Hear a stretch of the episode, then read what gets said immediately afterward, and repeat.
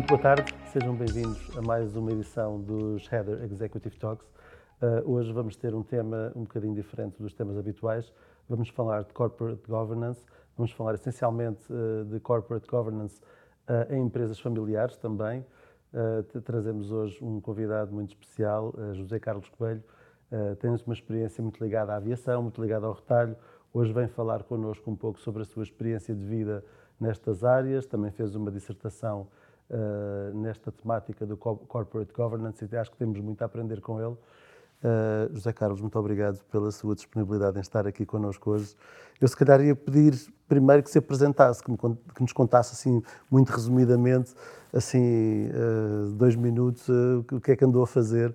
Eu sei que é um desafio grande, mas o que é que andou a fazer desde, desde jovem até hoje? Qual é a sua experiência académica e profissional, assim de uma forma muito muito resumida, que é para os nossos, uh, os nossos espectadores e ouvintes uh, perceberem um pouco o, seu perfil. Muito obrigado pelo convite, é uma honra estar aqui. Portanto, eh, eu. Meu nome é José Carlos Coelho. Um, comecei a minha atividade profissional há cerca dos 22 anos uh, e, curiosamente, logo numa empresa familiar. Um, e ao longo, uh, portanto, do meu percurso profissional, que já leva 30 anos, de facto tenho, uh, a maior parte dele foi passado uh, no mercado da aviação, com experiências igualmente no imobiliário e no retalho, como numa grande multinacional que se instalou no país em 95.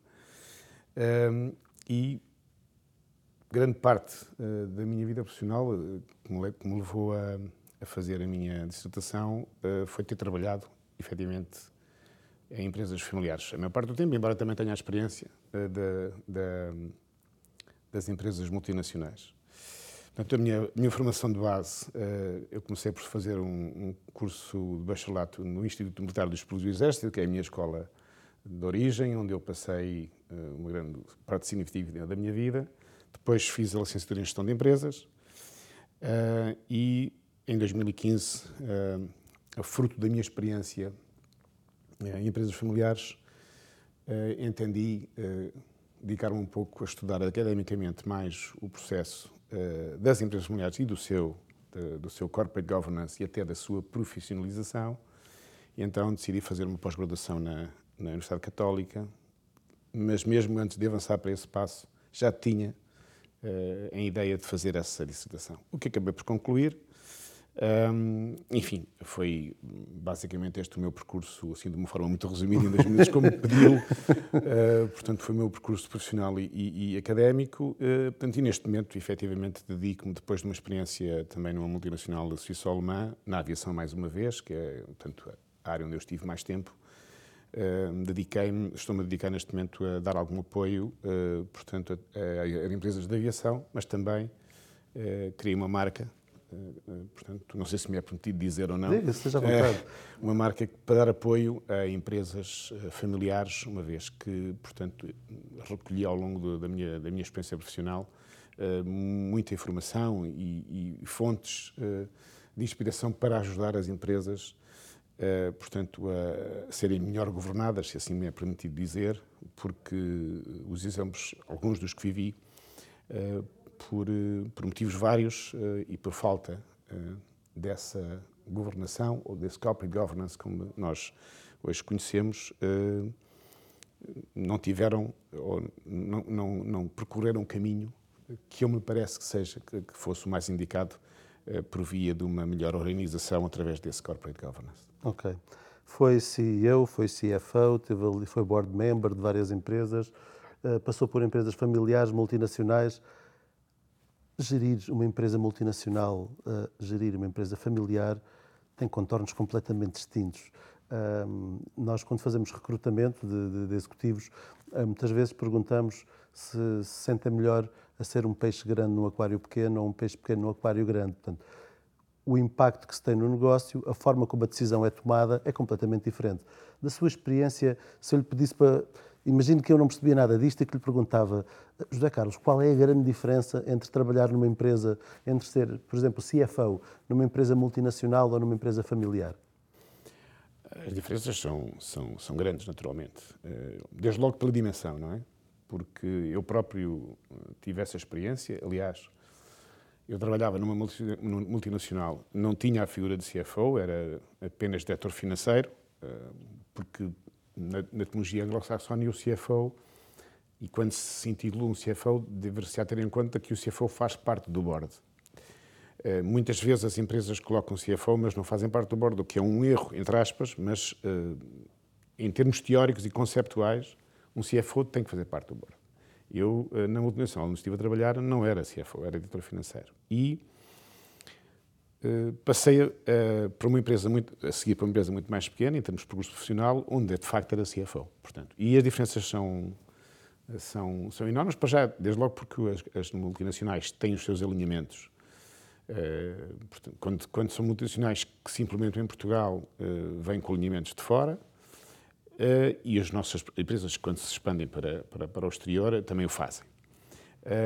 E há, uh, efetivamente, uh, regras uh, estabelecidas e que são aplicáveis, portanto, no, no, novo projeto, digamos assim. A minha experiência diz-me que, aliás, eu quando entrei para essa multinacional, tive três meses num país fora a aprender a filosofia da empresa e onde tudo já estava criado. É evidente que há sempre espaço para melhorias, para sugestões. Nós, em Portugal, eh, somos um bocadinho inventivos e, nesse aspecto, fizemos muitas melhorias que depois foram adaptadas pela Casa-Mãe, que era na Alemanha, neste caso.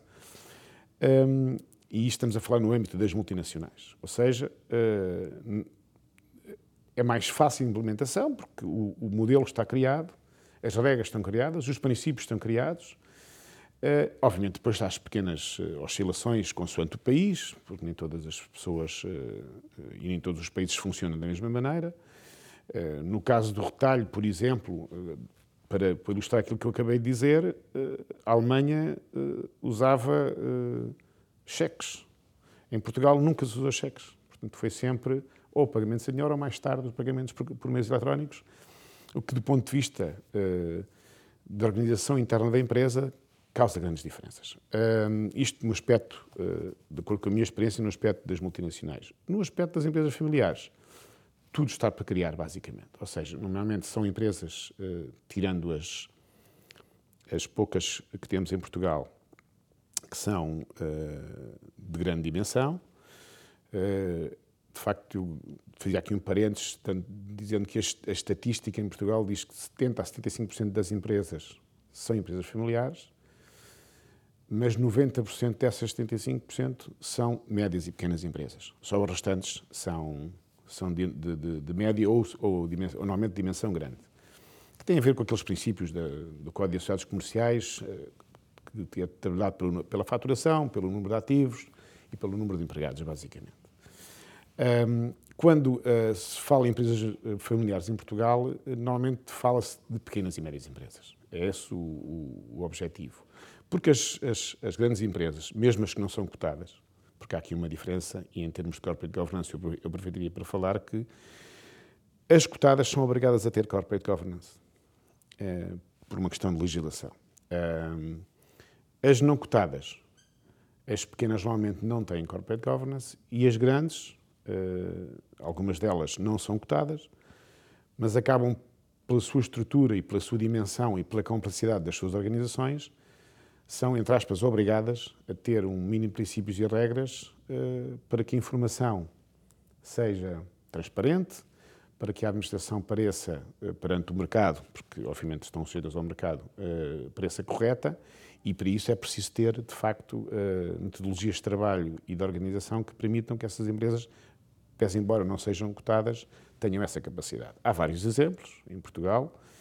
Eu, na minha dissertação, e desculpem chamar a, mesma equação, eu, fiz a minha dissertação do ponto de vista qualitativo, o que me foi extremamente mais difícil porque uh, analisar a informação de forma qualitativa não é exatamente a mesma coisa do que analisar de forma quantitativa.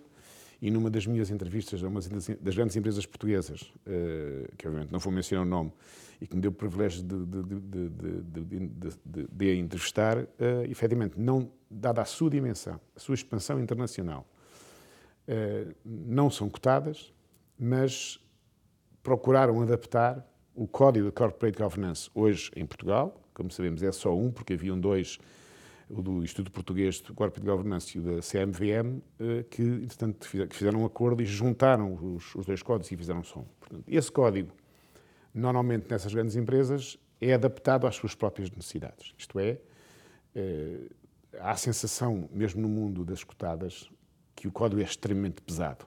E, de facto, eh, quem o conhece e quem o leu, pelo menos de forma mais cuidada, como eu o fiz, eh, nota-se que há ali muita matéria para trabalhar. O que implica necessariamente muitas mudanças a nível interno e as empresas familiares eh, que têm a sua própria forma de estar, eh, as que procuram estar mais bem organizadas, adaptam um pouco esse código e, do ponto de vista da minha opinião pessoal, não o fazem mal, porque há, obviamente, temas que estão diretamente ligados apenas à questão de serem cotados e serem supervisionadas pela CMVM, e não sendo, tendo, cumprindo com regras eh, que são exigidas essencialmente pelo mercado, porque é isso que estamos a falar. Hoje em dia, uma empresa que não tenha os seus relatórios de contas eh, no formato que é exigido eh, ponto de vista do mercado, eh, não estamos a falar só de, de, do mercado dos clientes, mas essencialmente do, do mercado, dos mercados financeiros, qualquer uh, investidor financeiro, seja ele banco, seja ele uh, fundo, seja ele uh, mesmo a nível estrangeiro, vão olhar obviamente para, para, para essas contas que são que têm depois um conjunto de, de, de intervenções independentes, que é muito importante. Isto tem a ver um, já um pouco com o corporate governance em si, a independência e a transparência da informação têm que estar lá plasmadas. Enfim, não sei se fui claro. Sim, sim. Eu, se calhar, eu vou só voltar aqui um bocadinho atrás, pegar nisso, nisso que acabou de dizer. Nessa sua, nessa sua abordagem ao mercado, enquanto consultor com a sua empresa, eh, para ajudar as empresas familiares no, com o seu corporate governance, eh, eu, eu, eu, tenho aqui muito interesse e acho que as, as pessoas que nos, vão, que nos vão ouvir vão ter também esse mesmo interesse imagino que eu sou CEO de uma grande empresa familiar e que estamos a ter uma conversa, estamos a ter uma reunião comercial em que, em que, em que você me está a apresentar os serviços da sua empresa e eu faço-lhe a seguinte pergunta. Qual é a vantagem para a minha empresa em, em seguir as políticas, as, as, diretrizes do corporate governance? Em que é que isso me vai ajudar? Quais são os benefícios? E se calhar, eh, eu também sei que existe uma estatística das, das, das das empresas na, na, segunda geração, na terceira geração, porque muitas, muitas não passam uh, da segunda e algumas chegam à terceira e não passam da terceira, há estatísticas. Se calhar, será que me conseguia explicar quais são as grandes vantagens e quais são os objetivos? Sem dúvida. Um, vamos lá ver. Um, as empresas, uh, enquanto são uh, de pequena dimensão, eu diria, não é propriamente uma prioridade uh, terem um código de corporate governance. Isso não, não, não parece ser execuível. No entanto, há muitos casos, e a maior parte deles, e vou daqui às estatísticas que referia, nós em Portugal temos, uh, em termos médios, e daqui da informação que temos, que não é muito. Não é estatística, são estimativas, e eu, se me for permitido, explicarei porquê. As empresas familiares apenas passam 30% para a segunda geração e 15% para a terceira. O que é que isto quer dizer? Normalmente, quando são empresas pequenas, os impactos são poucos, às vezes o negócio não funciona, a, sucessão não se dá, eh, as pessoas, os, os sucessores pretendem seguir outros caminhos na sua vida e a empresa morre por si com o fundador. Quando as empresas começam a ter uma dimensão média e grande, é necessário, no meu ponto de vista, e aqui que estava o Conselho, ah, de serem dotados de um, um, mínimo de regras e princípios para serem governados, que se chama Corporate Governance. Pode ser um código com 10 páginas, como pode ser um código com 50, dependendo da dimensão da empresa. Mas, essencialmente, as vantagens no mercado que nós hoje, hoje temos seja ele, eh, seja uma empresa mais pequena, uma, uma média ou uma grande empresa, eh, hoje temos uma aldeia global, temos negociações com muitos países e o mercado em geral olha eh, para uma empresa e para a sua informação que está plasmada nos seus relatórios, naquilo que deve fazer enquanto informação para o mercado, para poder, daí, obter, essencialmente, por exemplo, no, no, nos mercados financeiros, vamos imaginar que uma empresa quer exportar um produto para o Brasil ou para a China ou o que for, se, não tiver uh, informações bem consolidadas, transparentes, de forma correta, dificilmente conseguirá a metodologia de crédito que os próprios empresas financeiras dão para facilitar a vida das empresas.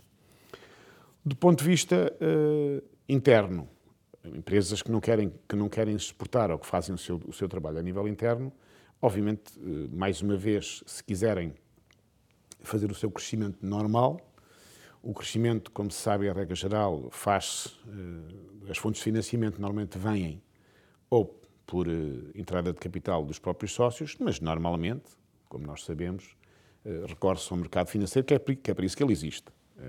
Mesmo as empresas cotadas têm um conjunto de parceiros, participantes inclusive no capital, e que recorrem a, mercado obrigacionista, títulos, etc., para poderem ser uma alternativa àquilo que é a banca tradicional, eh, portanto, no, nas economias de cada país. No nosso país em particular, as empresas eh, recorrem muito à banca e cada vez mais, fruto até uh, das crises sucessivas que o mundo tem atravessado, com as disrupções que temos conhecido, uh, que não interessa aqui mencionar, uh, foi reforçando as regras de governo das sociedades, quanto mais elas, quanto mais crescem e maior dimensão têm, mais responsabilidade têm, até porque existe depois, para além do mercado em si, que é uma das principais vantagens, respondendo em concreto à sua pergunta, é, é, é a forma como a empresa é vista e exposta eh, no mercado financeiro, para poder crescer e fazer a sua, a sua atividade em termos normais,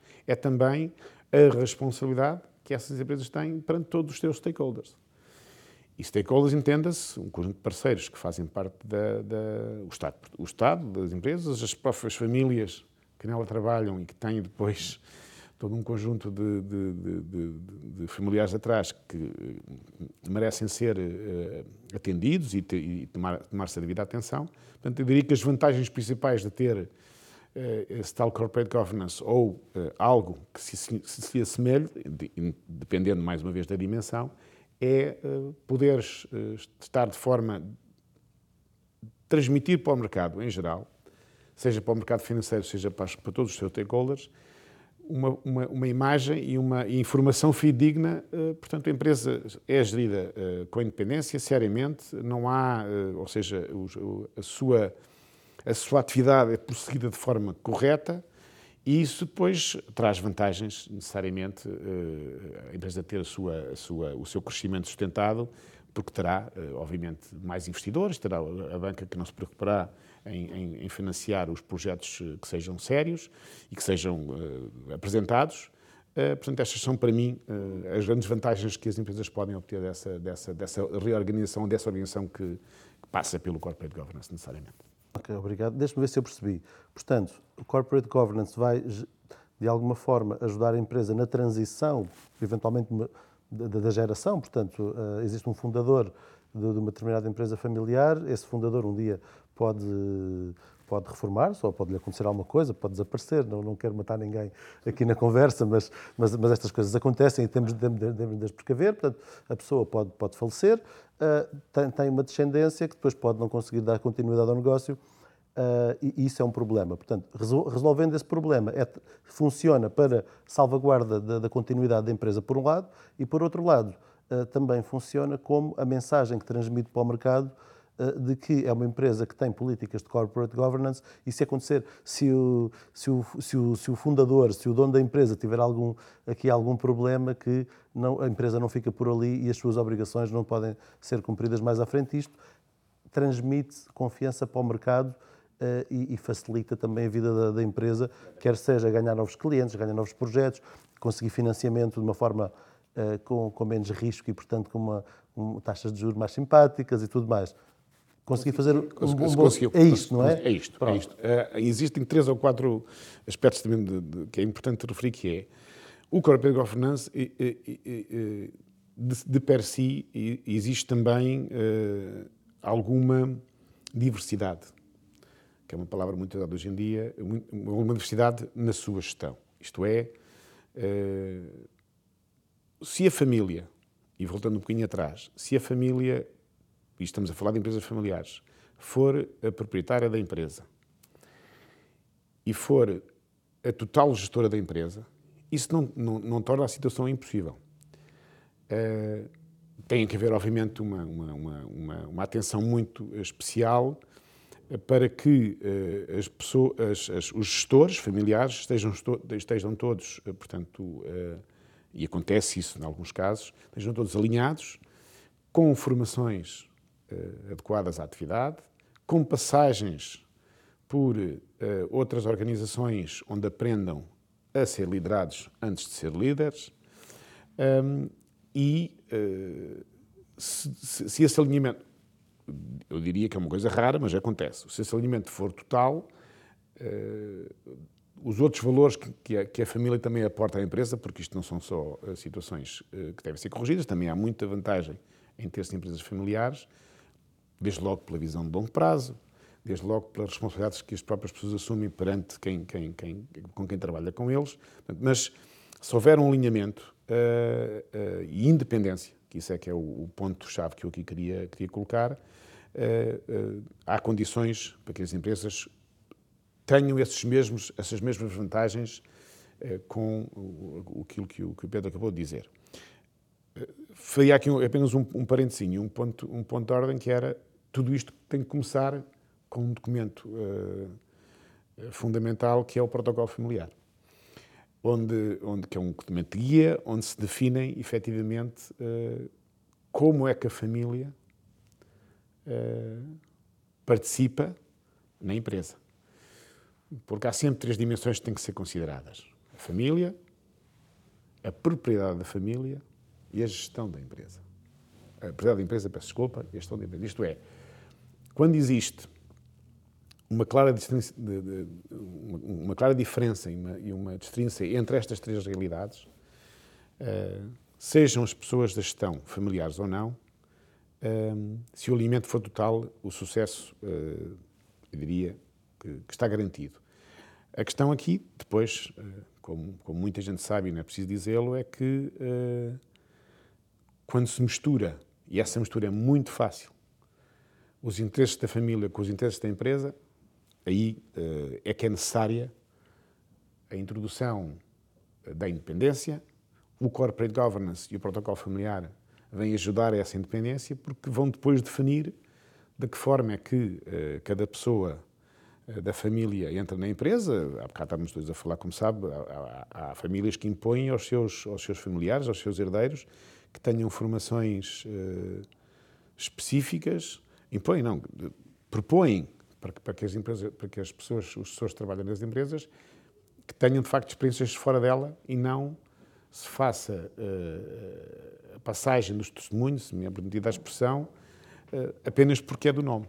Uhum. Isso uh, terá, será eventualmente um, um, uma falha difícil de conotar, porque, porque o nome não é de facto o suficiente. Tem que haver competências e cada vez mais diversas no mundo, no mundo, no mundo, no mundo moderno, com a ideia global, para que as empresas sucedam. E ajudará sempre, pelo menos na minha perspectiva, a haver uma certa independência uh, com uma mistura de órgãos uh, de gestão e os seus conexos, auditorias, etc., de alguma independência para que haja ali um contrabalanço nas decisões e naquilo que é eh, a perspectiva de crescimento da, da própria empresa. Se calhar vou lançar aqui um, um pequeno desafio, que é, vou contar, uh, isto naturalmente nós enquanto headhunters andamos no mercado, entrevistamos muita gente, conhecemos muitas histórias. Eu, por exemplo, tive vou contar aqui duas histórias muito rápidas de casos de insucesso. E vou pedir-lhe a si, que você é que tem os casos de sucesso, e vou pedir-lhe a si para me contar um ou, dois, um ou dois casos de, de, de sucesso. Uh, eu também tenho alguns de sucesso, também, também conheço, portanto, também conheço vários, mas eu vou deixar a parte boa para si, porque que é que é para dar espaço uh, para, para explicar um pouco melhor como é que se deve fazer. Uh, eu vou contar de forma muito sucinta o, o que é que correu mal. Pá. Uma empresa da região centro do país, mas é uma empresa do setor industrial, não vou mencionar o nome, nem sequer o setor, porque isso ia dar demasiadas pistas, mas uma empresa que cresceu muito, uma empresa que faturava, faturava muitos milhões, trabalhava, exportava para o mundo inteiro, Uh, entretanto, o fundador uh, acaba por falecer, os filhos, tinha vários filhos, os filhos assumem aquilo, uh, com, com, o passar dos anos, os filhos também foram largando, foram de, deixando aquilo aos filhos deles, chegámos a uma situação onde a empresa é detida por quase 20 pessoas, que todos fazem parte da administração, cada um é responsável por várias áreas, entre primos e irmãos é uma quantidade de gente, dão-se todos mal, e a empresa está a afundar e ninguém tem mão naquilo, porque na defesa da sua quintinha, do seu quintal, uh, cada um olha só para os seus objetivos e não para um todo. Portanto, não há uma voz, como havia na altura do fundador, havia uma voz que olhava para o todo. Neste momento, cada um tem os seus interesses pessoais. Isto, naturalmente, não há corporate governance aqui que, que, que, tenha sido pensado antes, portanto, uh, não, as coisas não funcionam. Uma outra empresa, que, que também uma empresa aqui já da zona da Grande Lisboa, fundador já com uma idade profícua e que já devia ter, se fosse jogador de futebol, já devia ter arrumado as porteiras, ainda não, ainda não arrumou. Casou várias vezes, teve vários filhos com, com cada uma das mulheres que, que teve. As ex-mulheres, a atual mulher, as ex-mulheres, os filhos todos, todos fazem parte da administração. Também não há corporate governance, não há uma, uma linha eu, eu, diria que este senhor, que já tem uma idade relativamente avançada, um dia fechar os olhos, não é? Uh, um dia nos deixar, a empresa afunda no dia a seguir, porque aquilo não tem, não tem ponta por onde se lhe pegue. Isto são os casos de insucesso. Isto é, o que é que acontece às empresas que não têm, que não seguem as, as, as, as diretrizes do corporate governance. Para que isto não aconteça, conto um ou dois casos de sucesso de empresas que, que efetivamente fizeram esta, esta transição de forma exemplar? Um... Se, puder, se puder dizer o nome, diga. Se não puder dizer, se, se puder dar alguma sim, contextualização. Sim, sim, sim. Eu, eu, eu, eu eh, enfim, vou procurar falar daquilo que eu conheço bem. Uh, portanto, uh, por um lado, há uma empresa industrial portuguesa uh, que também foi, foi alvo da minha entrevista, pelo facto de ter uma pessoa de família que lá trabalhava. Um, e que, que, que, seguiu de facto uh, uma metodologia de trabalho uh, com planeamento, porque isto tem tudo a ver com o planeamento e com a antecipação. Aliás, o protocolo familiar que eu há pouco falava, que é essencial, é a primeira peça tendente depois ao corporate governance, porque sem protocolo familiar não é possível fazer corporate governance, nas empresas familiares, na minha perspectiva. Isto é, o, o protocolo familiar é um, um documento completamente dinâmico, não é estático. À medida que, a, que, a, que as gerações vão evoluindo, um, vai havendo novas necessidades, a tecnologia muda, há coisas que têm que ser alteradas, mas a base tem que lá estar. E essa é mais difícil de conseguir. Eh, eu conheço dois casos de sucesso. Eh, aliás, morreu o fundador há pouco tempo. Eh, corrijo, não era o fundador, era o filho do fundador, mas que estava na frente dos negócios. E, e tudo foi preparado para que as suas sucessoras, são só filhas, pudessem continuar o seu negócio. Através de quê? Através da ajuda daquilo que também se fala muito uh, uh, no mercado hoje em dia, que são os family offices, que basicamente são empresas que, que gerem, uh, digamos, estão, participam ativamente a nível estratégico, sobretudo nas empresas de grande dimensão, porque depois têm uma comissão executiva que toca, portanto, o dia a dia da empresa, se me permitir a expressão, de forma competente, porque são eh, pessoas escolhidas, selecionadas, eh, com os seus, com os seus reais skills técnicos e não só, mas tudo foi preparado, portanto, o Corporate Governance, mesmo antes de ser cotada, porque ela é uma empresa cotada, mas antes de ser cotada já tinha essa, essa prerrogativa, porque o, o fundador, ou o filho do fundador neste caso, um, sempre se rodeou de pessoas talentosas, eventualmente mais caras, porque isto uh, faz parte. É, é, aqui um ponto que eu gostava de tocar. uh, que é. Uh, há sempre a sensação, por parte de quem gera as empresas familiares, que se eu tiver aqui um gestor independente, ele é muito mais caro que uma pessoa da família. Mas isso é, é, é velha história. E fui para Peanuts e o gato Monkeys, né? como, com, com todo o respeito para os Peanuts e para os Monkeys, como é lógico. um, mas, mas, de facto, uh, ele sempre se rodeou. Uh, eu conheci, tive o privilégio de o conhecer pessoalmente, no âmbito da aviação, que ele era piloto privado de helicóptero. Um, eu cheguei a fazer um test drive com ele um, no, no, no, Mercedes, ele era também um ótimo condutor, Portanto, e ele preparou, rodeou-se sempre de, de, de, de, quadros independentes, fora da família, extremamente competentes e, e, e, e, bem referenciados, mas preparou quer o protocolo, protocolo familiar, quer depois a constituição do, do, do Family Office, para conseguir gerir e para que o mercado continue a olhar para a empresa de uma forma uh, holística, ou seja, a empresa vale como um todo e não depende do seu fundador.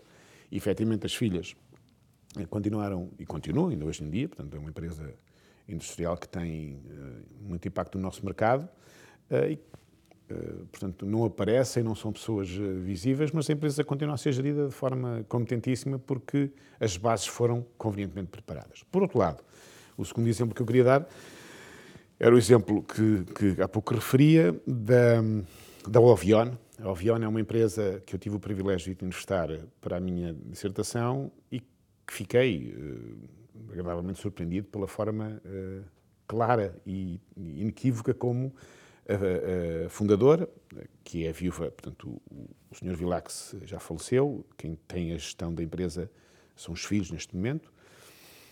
Um, e a, eh, a, a mãe, a Dona Diana Vilax, faz parte portanto, também da, da, da, da, área estratégica, e foi ela que me deu uh, o privilégio de entrevistar. E então, a empresa foi uma empresa que cresceu imenso, um, exporta muito, é uma empresa que, que, que na, área, na, área, em que trabalha faz muita exportação e tem metodologias, uh, quer ao nível do protocolo familiar, quer ao nível do, do, corporate, do corporate governance, do que me foi uh, dado apreciar, uh, eu não diria infalíveis, mas com muita consciência de que as coisas terão que funcionar bem. Por um lado, eh, naquela, naquela versão que hoje em dia é muito, é muito usual de ter um, um board não executivo, ou um conselho de administração não executivo e um conselho de administração executivo, em que uh, tem, tem funções diferentes.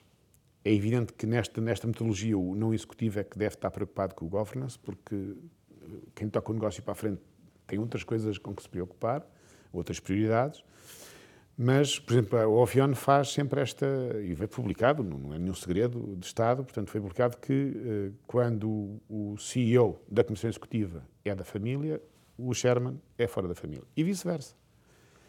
Recentemente foi nomeado uma pessoa que não é da família para CEO. Portanto, e foi publicado até na, na, na, na comunicação social e nas redes sociais. Ou seja, para além disso, aquilo que me foi dado a conhecer, em que efetivamente a família pode participar uh, na gestão da empresa se o, se o entender e se quiser, e para o fazer tem que estar preparada para. Uh, porque dizia-me a, a, a, a Dona Diane que a família tem que ser exemplar, tem que ser, de preferência, melhor que os outros, para não sermos confrontados com acusações de que só estão nas posições por serem da família. Isto é um princípio uh, extremamente válido. Aliás, isto é comprovado que eu conheço algumas pessoas da família que trabalham noutras organizações, neste momento são mais novas, estão ser, deduzo eu, que estão a ser preparadas para, se um dia pretenderem voltarem à, à família, porque ele é uma empresa de grande sucesso. Portanto, estes são os dois casos Uh, o, o, caso primeiro também não é nenhum segredo, é o, é o grupo Semapa, uh, portanto tem uh, não só a Navigator, como a Cecil, como, como outras empresas fora do, fora do, do, do país, que de facto, desde sempre, tiveram, na sua fase de crescimento, tiveram um planeamento adequado, quer em relação à sucessão, porque um dos aspectos, eu costumo dizer que fiz uma tese sobre corporate governance nas empresas familiares, mas há um aspecto que vale, vale, a pena fazer uma tese sobre, que é a sucessão. A sucessão é sempre um tema muito, além do nevrálgico, muito importante para que se assegure a continuidade da empresa, que é aquilo quando os fundadores lançam as suas ideias e gerem os seus negócios, eles não têm intenção, uh, em regra geral, de de, de, fazer um negócio para depois vender. Portanto, eles, uh, as empresas familiares de grande relevo, há empresas desde 1800 e qualquer coisa, de 76, por aí, portanto, empresas que mantêm a sua, a sua forma de estar para a continuidade, uh, com, visões normalmente a longo prazo, a muito longo prazo, e que, obviamente, pretendem que, sendo empresas detidas pela família, que a família esteja ativa não necessariamente na gestão do dia a dia, mas podem estar ativas noutro, noutros, noutros órgãos da empresa, eh, que, que, quanto maior for a mesma, mais órgãos terá e mais diversidade terá. Mas estes são os dois, os dois exemplos que me ocorreram, entre outros que há, mas estes são os dois que.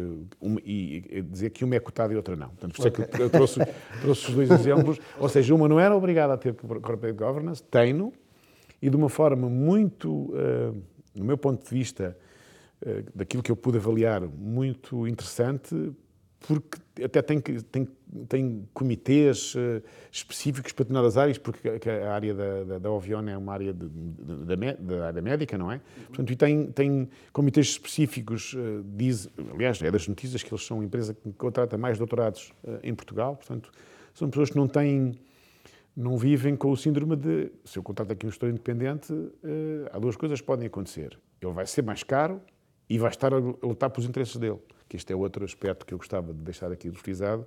Existe essa, pelo menos essa, eh, essa sensação de que uh, uh, o, e, e, de certa forma, uh, por vezes poderá acontecer, desde que as coisas não estejam bem organizadas dificilmente poderá acontecer se não estiverem bem organizadas, quero dizer, porque existe a sensação que é mais caro e os interesses eh, do gestor estão, estão sempre à frente dos da empresa, o que não é necessariamente verdade. Pode acontecer, mas não é verdade. Por acaso, ainda bem que isto é uma conversa sem, sem guião, uma conversa relativamente informal, sem guião, portanto, nenhuma destas perguntas foi pensada, foi planeada, não há um guião que nós estejamos a seguir, a conversa vai fluindo. Pegando nisso que me está a dizer, e uma das coisas que eu tenho visto bastante em muitas empresas familiares que tenho conhecido uh, também ao longo da minha carreira, há, há, há uma questão todos nós temos um lado de razão e um lado de emoção. Uh, e quando estamos a gerir um negócio, é preciso haver um lado de emoção também para nos dar o drive, para corrermos atrás e para termos a motivação para fazermos as coisas, naturalmente, mas o lado da razão é extremamente importante. Uh, e às vezes, quando temos uma empresa que é nossa, ou que é do nosso pai, ou que é do nosso tio, ou uma coisa qualquer, ou do nosso avô, aquilo há ali um lado emocional que interfere e às vezes não, nem sempre pelos melhores motivos, ou, ou, ou nem sempre com as melhores consequências. Um, como é que vê esta questão aqui da, deste equilíbrio entre a emoção e a razão na gestão de uma empresa familiar? Vou, vou colocar aqui isto, isto de outra maneira.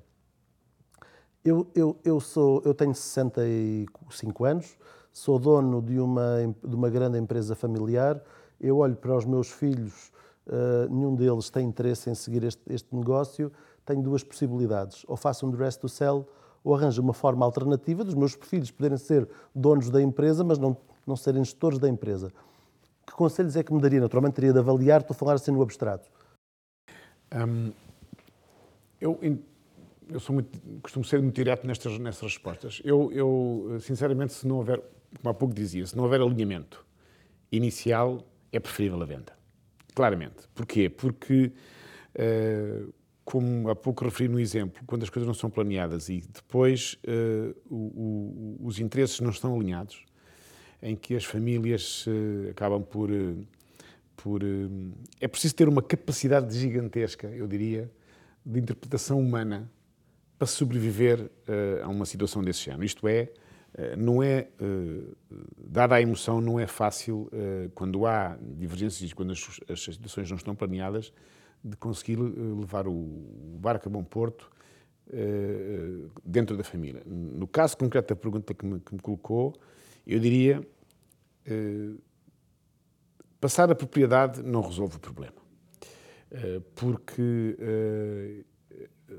mais, mais, do que, mais do, que, do, que a, do que a detenção de um ativo de uma empresa, o importante é que essa empresa permaneça para a sociedade, para a economia, para as pessoas que, que nela trabalham. Eh, e isso, não havendo uma vontade inicial, de facto, de, é, é, é, eu diria de outra maneira, é, é mais as famílias que são realmente bem-sucedidas, as empresas, as, as, as, os, os gestores familiares começam por trabalhar na empresa, por se dedicarem à causa, por terem uh, prazer em fazê-lo uh, e depois, naturalmente, os benefícios económicos uh, virão com o tempo e com a meritocracia, porque é outra coisa que, que efetivamente as pessoas esquecem, que deverá sempre haver na gestão, quer de uma empresa, digamos, diria, não familiar, quer de uma empresa familiar, haver méritos para quem, para quem gera. E quando esses méritos existem, se houver uma família que tem uma empresa, que tem os órgãos perfeitamente uh, alinhados, criados e independentes, com, com gestões claras, numa avaliação de, de, de, de, quer que seja desempenho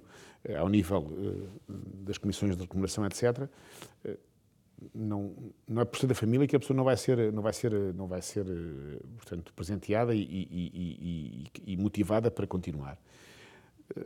Se não estiver envolvida nesse espírito, dificilmente a empresa sobreviverá porque os interesses são, são, são, são dissidentes um, e, e, e, acabará por, por, ou por, ser, ou por ser vendida numa fase posterior, ou então uh, poderá ser instituída uma, uma, forma de gestão dispar que, que, poderá pôr em causa a, sobrevivência da própria empresa.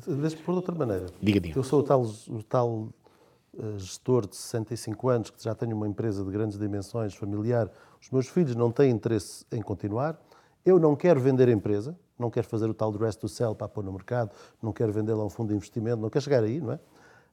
Um, e, e, e chamo e digo-lhe assim, ao oh José Carlos, olha, eu quero fazer aqui um, quero construir aqui algo, aqui um documento, aqui um, vamos pensar aqui como é que vamos trabalhar aqui o corporate governance, a sucessão, sendo que os meus filhos não querem, minha família não quer levar o negócio, mas eu quero criar aqui uma comissão executiva uh, externa, portanto profissional, que, que, garanta isto. Há uma comissão familiar, portanto, uh, portanto aquilo que falou há pouco, haver duas.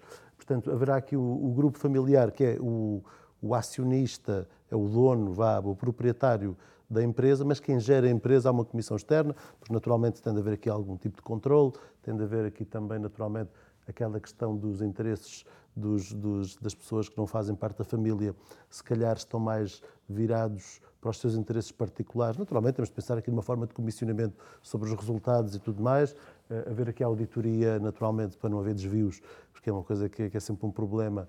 Uh, como é que nós podemos montar isto?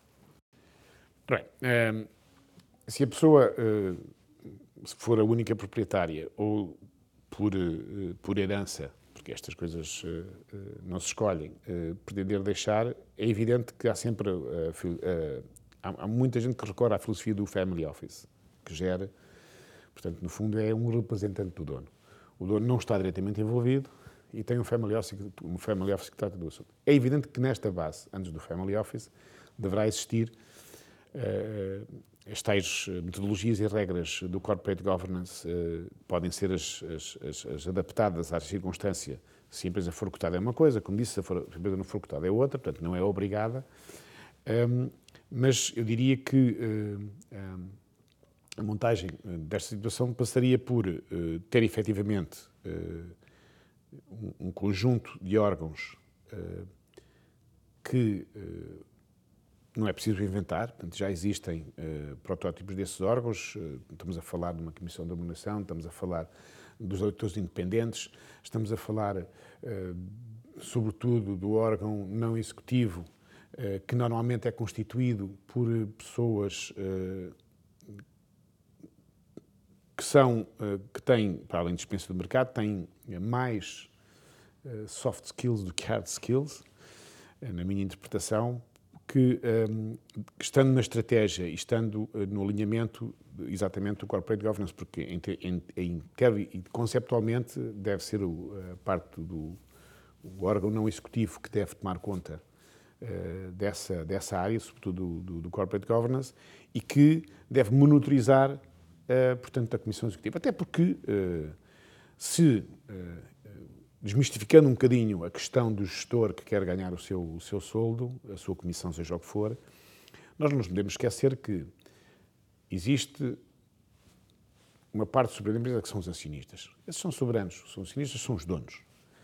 Uh, e os donos podem continuar a ser donos, uh, sem, porque antigamente uh, o dono fazia, era dono, era, corria os riscos, fazia a gestão, fazia tudo. Hoje em dia as coisas são um bocadinho diferentes, isto é, sendo dono e sendo um plenipotenciário dos direitos da empresa, nas percentagens que, que, que, as definições assim o dizem, eh, portanto, as empresas familiares eh, não cotadas têm que ter a maioria, as empresas familiares eh, que são consideradas empresas familiares que são cotadas que têm pelo menos 25%. Isto é a definição europeia que existe sobre esta matéria. Mas voltando à, à discussão anterior, isto é, havendo o acionista tem sempre a possibilidade nas suas assembleias gerais, como, como, como é conhecido, de poder eh, quer, ordinária, quer extraordinária, se é um indivíduo que não está a portar bem, uh, acaba-se com o mandato. Isto não tem nenhum, nenhum segredo.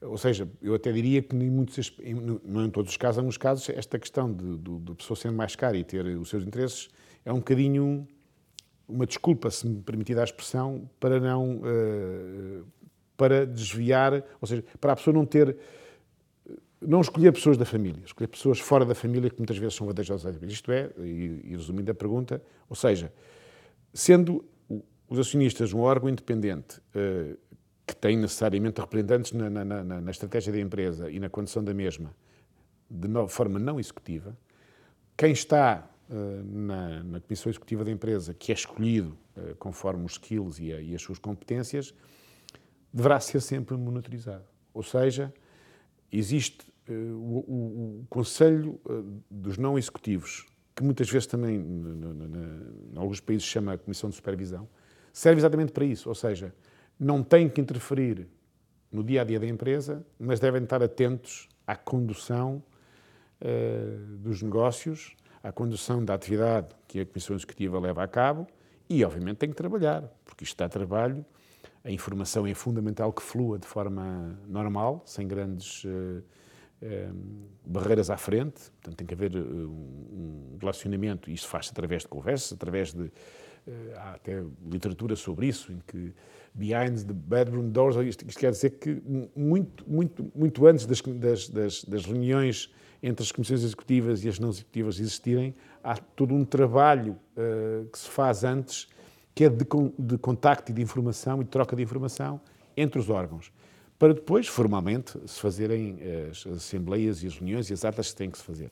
Mas eh, não sei se respondi à sua questão, mas de facto é isto: é, é haver uma separação clara das atividades e dos órgãos. Cada um tem as suas competências, não tem que interferir nas competências dos outros, e obviamente que a Comissão Executiva, sendo a principal responsável pela condição da estratégia, que é definida pelos acionistas em conjunto com, com a Comissão não, não Executiva, ou os administradores não executivos, como, como se usa dizer, um, portanto, uh, é avaliada e depois uh, quem tem o poder de, de, nomear e desnomear pessoas para essa comissão decidirá se reconduz, se não reconduz, o que acontece muitas vezes. Portanto, esta questão do, de, de dizer que o, que o, que o indivíduo é mais, é mais caro e que, que, que, isso é muito dinheiro e que não, não paga isso tanto à família, às vezes é uma questão falsa, porque se a Comissão Executiva for, for competente, eh, com certeza que tomará as decisões que são monitorizadas, ou que devem ser monitorizadas, devem ser avaliadas por quem de direito, e levará a empresa, portanto, a um. Há, digamos, um interesse mútuo, ou seja, o gestor que tem uh, os seus objetivos, porque não, não pode deixar de os ter, que são combinados à partida, uh, também lhe interessa que a empresa, que a empresa evolua e cresça, como é evidente, não é?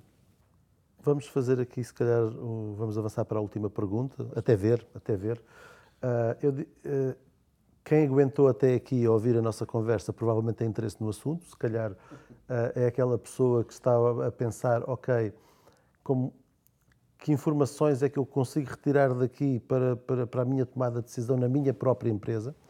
E se calhar vamos pensar, Empresas muito pequenas que têm 10 funcionários faturam 500 mil euros, 1 milhão, se calhar isto não faz sentido. Uma empresa que já tem 200 ou 300 ou 500 funcionários que, que fatura 20, 30, 50, 100 milhões, uh, se calhar já começa a, já tem de pensar nestes temas. Portanto, vamos pensar numa, na típica empresa portuguesa familiar. Uh, temos o fundador, tem dois ou três filhos.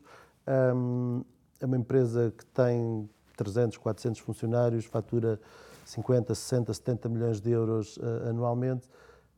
o que é que estas pessoas, se calhar não, se calhar não faz sentido também estar a fazer aqui uma coisa muito, muito complicada, até comissões executivas, comissões não executivas, porque a empresa também não tem a complexidade, provavelmente, para isso, não fará sentido. Um, qual é o seu conselho para, para, para o dono desta empresa que, que nos está a ouvir neste momento, uh, para, para pensar em termos de corporate governance, em termos de sucessão? Pedro, eu vou dar. A pergunta é espetacular. Obrigado por ter feito, porque eu vou-lhe dar a, a, minha experiência pessoal um, numa situação dessas. Isto é, não sendo fácil. Uh, há empresas que, que são. Uh, há, um, há, uma, há, um, há um tema muito, muito importante que tem que ser também definido, que é o acionista não tem que ser necessariamente o gestor. E quando é, tem que ter uma capacidade, uma capacidade acima do normal para conseguir ser uh, independente o suficiente para não fazer valer sempre a sua opinião. Uh, eu trabalhei numa organização uh, e eu era board member executivo. E foi essa organização que me levou a fazer a minha, a minha dissertação. E vou explicar porquê. Porque o Conselho de Administração, ou a Comissão Executiva, era constituída por três pessoas. Duas pertenciam à família e eu era o único que não era familiar. E quando a empresa, exatamente nesse target, nós tínhamos cerca de 300 empregados e chegámos um ano a faturar 60 milhões de euros. Um, eu juro que não, não fui investigar e que a não, pergunta não, não, foi... Não, não, não, mas, mas a, pergunta, a pergunta é feita de uma forma, uh, portanto, me permite ter conhecimento de causa. Estas coisas, os exemplos são sempre importantes. A gente, quando dá aulas, uh, somos ambos professores, os, as, eu dou casos práticos e, as, e os alunos estão, tomam mais atenção. Portanto, e acho que, em geral, as pessoas gostam mais do que, do que a teoria uh, no ar. Isto é, portanto, a empresa tinha, entrou num...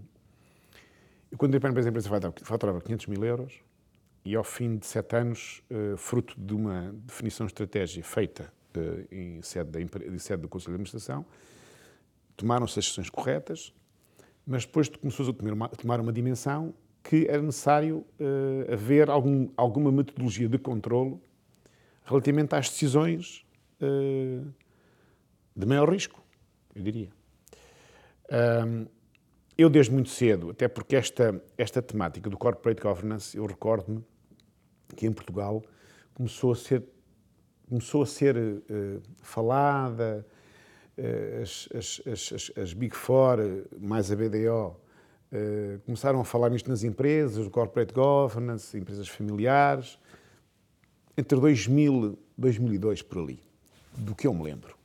foi a primeira vez que me vieram falar nessa, nesse tema. Eu, de facto, abracei aquilo do corpo e alma, uh, fiz várias tentativas uh, de uh, criar um código de conduta, não necessariamente um, um, um, código de corporate governance que, que, que, na altura era apenas para, para, para, para empresas escutadas, mas que de facto definisse um pouco a forma, a forma de funcionamento do Conselho de Administração, uma vez que não existia, não existia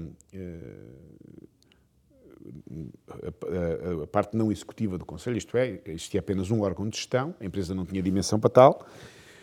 Cresce dizer que, que era um, o caso em concreto era uma empresa familiar, mas com duas famílias, e efetivamente, hum, hum, não tendo feito isso, hum, foram tomadas decisões em que, curiosamente, houve apenas uma parte que votou contra, mas tendo essa parte em minoria, a decisão acabou por ser uh, aprovada, com a diferença de quem, uh, ou seja, o crivo que devia ter sido feito, mesmo com entidades que eram externas à família e que tinham a competência, estou a falar em, em concreto das comissões de auditoria, uh, independentes, naturalmente, não foram escutadas e, obviamente, algumas decisões que foram tomadas, quer contra o Conselho, de uma parte uh, do Conselho de Administração, que não era fazer parte da família, como os próprios autores independentes, não foram ouvidas.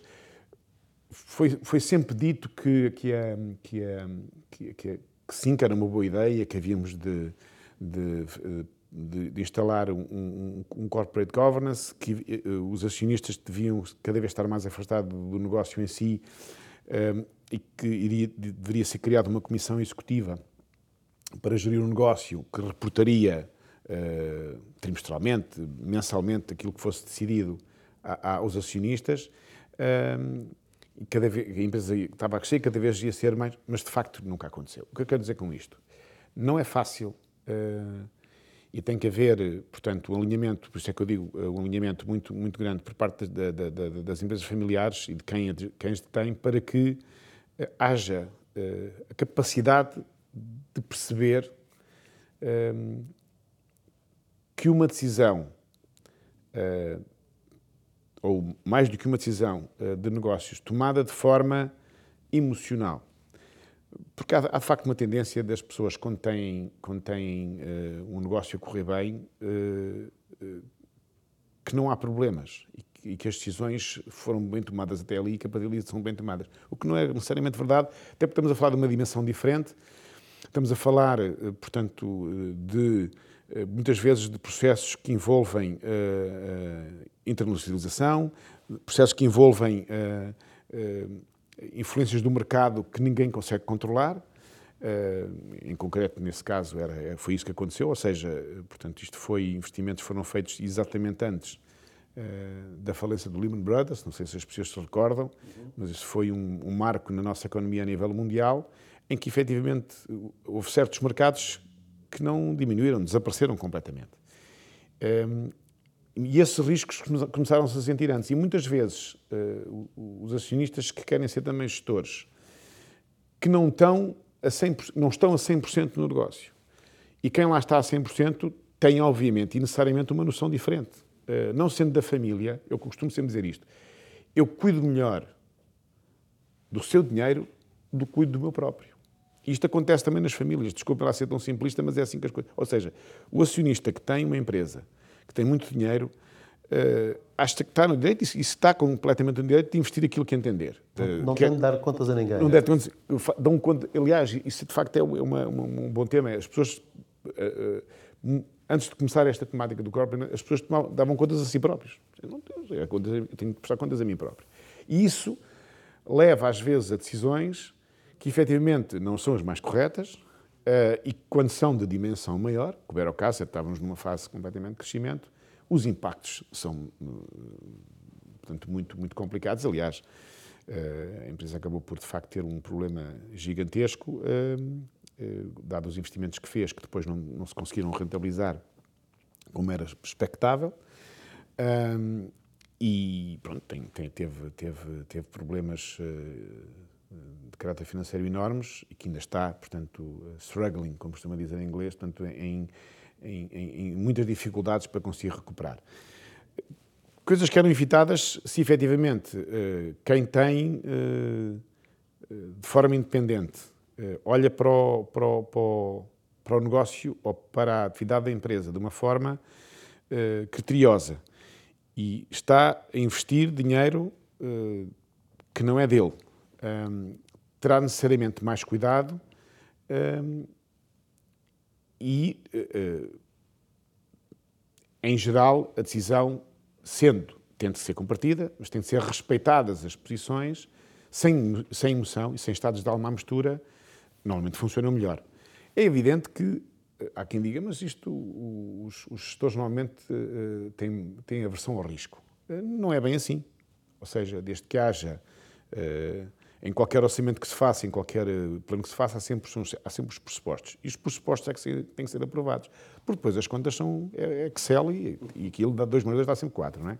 Portanto, desde que, que, que haja um alinhamento por parte uh, da família, mas na minha perspectiva, que vivi isto na primeira pessoa, com o input sempre muito, uh, obviamente quem está na, na, na atividade com, com seriedade, como, como, como a maioria das pessoas está, eh, posso arriscar, ou seja, dar a, a sua perspectiva independente, eh, chamar-os a atenção para os cuidados que se deverão ter, eh, porque as empresas nem sempre estão estruturadas para, para, para abarcar certos, certos investimentos voltados, sobretudo nós em Portugal, hoje menos, porque as regras também mudaram, mas Portugal tem muito hábito de, de, de estar muito alavancado. O que é que quer dizer com isto? Há muito investimento com capital externo, vulgo banco, etc., o que depois as pessoas esquecem-se que aquilo tem que ser pago. E quando o negócio não, não tem o desfecho pretendido, há que ter cuidados. E, daí a independência dos gestores não familiares, ter a, a, sua visão mais, mais criteriosa dos assuntos, até porque estão a lidar com, com, com dinheiro que não é seu, e por isso tomará, tomarão cuidado com ele mais do que tomam com o seu próprio.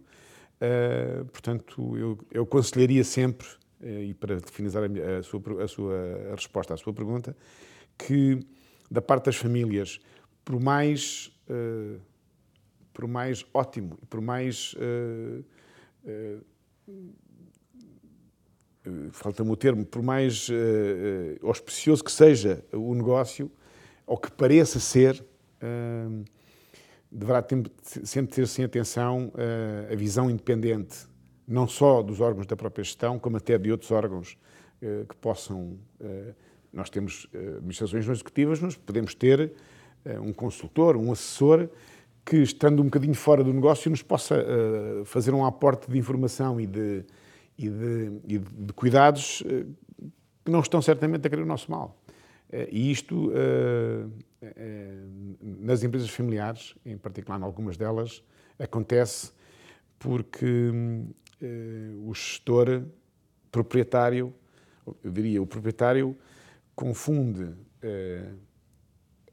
a propriedade com a gestão, em primeiro lugar, e depois acha, muitas vezes acha sempre que a sua decisão é mais acertada porque ele é que conhece o negócio. E as, as, muitas vezes a realidade diz-nos que tem, até que ter os cuidados porque não, eh, não é tão linear assim. Tenho assim. alguns clientes, uh, pequenas e médias empresas, uh, mais médias, médias já de, grande dimensão, de alguma dimensão, que, que, cujos CEOs têm muita dificuldade em ouvir quem quer que seja, porque eles sentem como criaram aquele negócio e, e tiveram sucesso até ali, acham que todas as decisões que tomam são as mais corretas e às vezes, às vezes não são. Têm muita dificuldade em delegar uh, em, em, terceiros, têm dificuldade em pagar aquilo que as pessoas merecem e, e, depois, mesmo quando contratam as pessoas, têm dificuldade em delegar. Uh, e, e, às vezes eu tenho de lhes dizer: você está a pagar-me para encontrar as pessoas certas, para você não ter de lhes dizer o que é que elas têm de fazer para elas lhe dizerem a si o que é que você tem de fazer, para, para, para poderem aportar valor. Portanto, mas isto, isto é, é, é, complicado, isto é muito complicado, é muito difícil. Pronto. Depois, outra questão que, que, que, eu gostava de, só de terminar. Eu costumo dizer, não sei se isto é da minha autoria, se alguém o disse antes, mas o sucesso é um péssimo conselheiro. Exatamente. O sucesso é um péssimo conselheiro. Isto é, quando se tem muito sucesso hum, e quando se está numa empresa familiar com muito sucesso, cuja gestão é totalmente pertencente a, a, a, aos proprietários. Um, o risco, uh, eu vou usar a expressão mais, mais poderosa, os de estamparem a seguir é elevadíssimo, porque as circunstâncias mudam, a dimensão não é a mesma uh, e o alinhamento também não é o mesmo, portanto, há que ter todos os cuidados uh, de tentar perceber, ok, já cheguei aqui porquê, é melhor eu aconselhar-me com quem não está, do ponto de vista emocional, tão envolvido nisto quanto eu.